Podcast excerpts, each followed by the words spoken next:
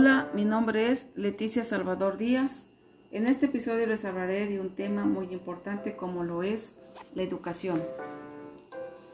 La educación es el proceso de facilitar el aprendizaje a la adquisición de conocimientos, así como habilidades, valores, creencias y hábitos.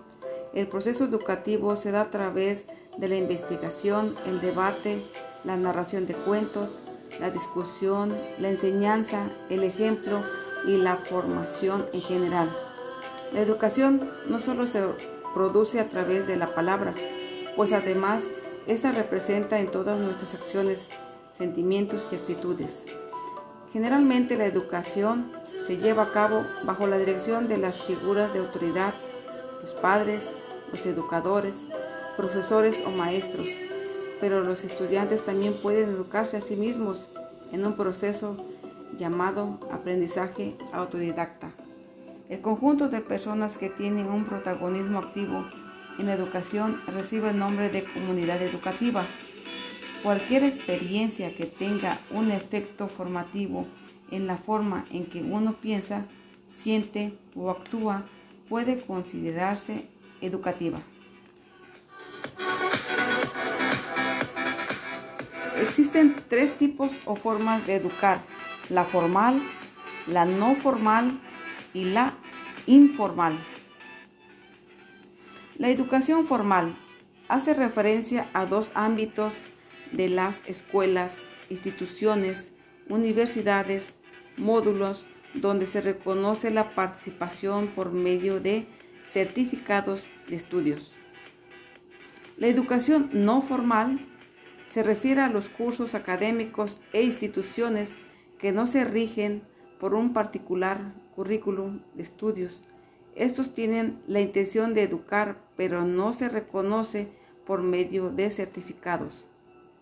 La educación informal es aquella que fundamentalmente se recibe en los ámbitos sociales, pues es la educación que se adquiere progresivamente a lo largo de toda la vida se da sin ninguna intención educativa.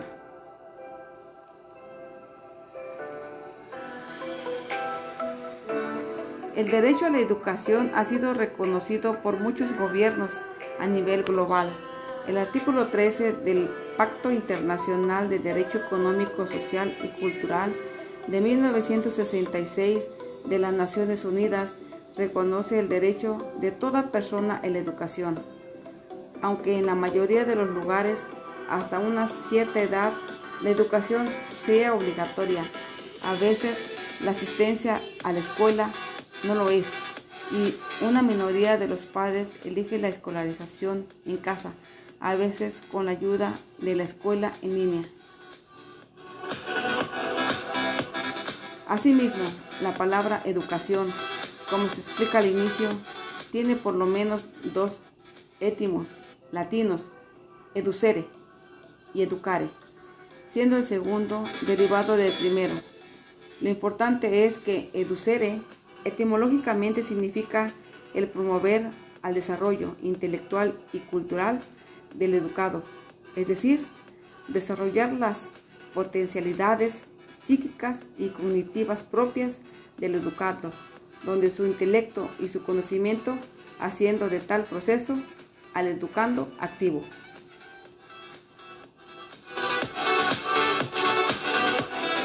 Por tal motivo, es muy importante diferenciar la educación de la forzada e inculcada instrucción o del adoctrinamiento, en la que muchos países carecen de legislación, que la palabra en la educación. El ser humano es un sujeto activo en gran medida se guía por la inducción o incluso también por el razonamiento abductivo, aunque principalmente por la educación. En cambio, el sujeto de la instrucción o de un adoctrinamiento es aquel que solo repite la información, ya sea correcta o ya sea errónea, que se le inculca. Es decir, la genuina educación es un aprendizaje abierto que va más allá de esquemas preconcebidos y que tiene a favorecer el desarrollo de la conciencia, la razón e inteligencia de cada educando y con estas cualidades el mejor desempeño de cada persona educada para llevar a cabo en lo posible su óptima formación de vivir.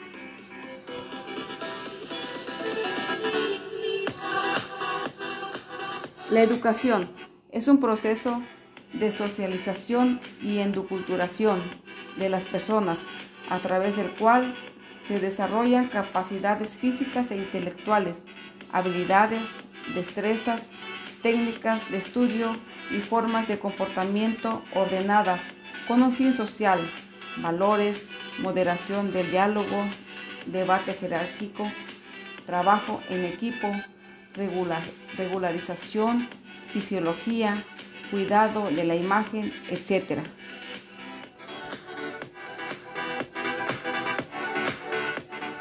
Conclusión. El término educación se refiere sobre todo a la influencia ordenada ejercida sobre una persona para formarla y desarrollarla a varios niveles complementarios en la mayoría de las culturas es la acción ejercida por la generación adulta sobre la joven para transmitir y conservar su existencia colectiva.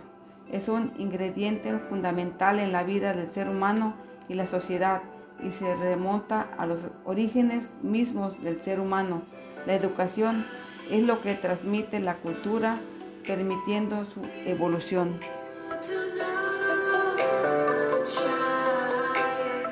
Muchas gracias por su atención. Espero les haya gustado este episodio.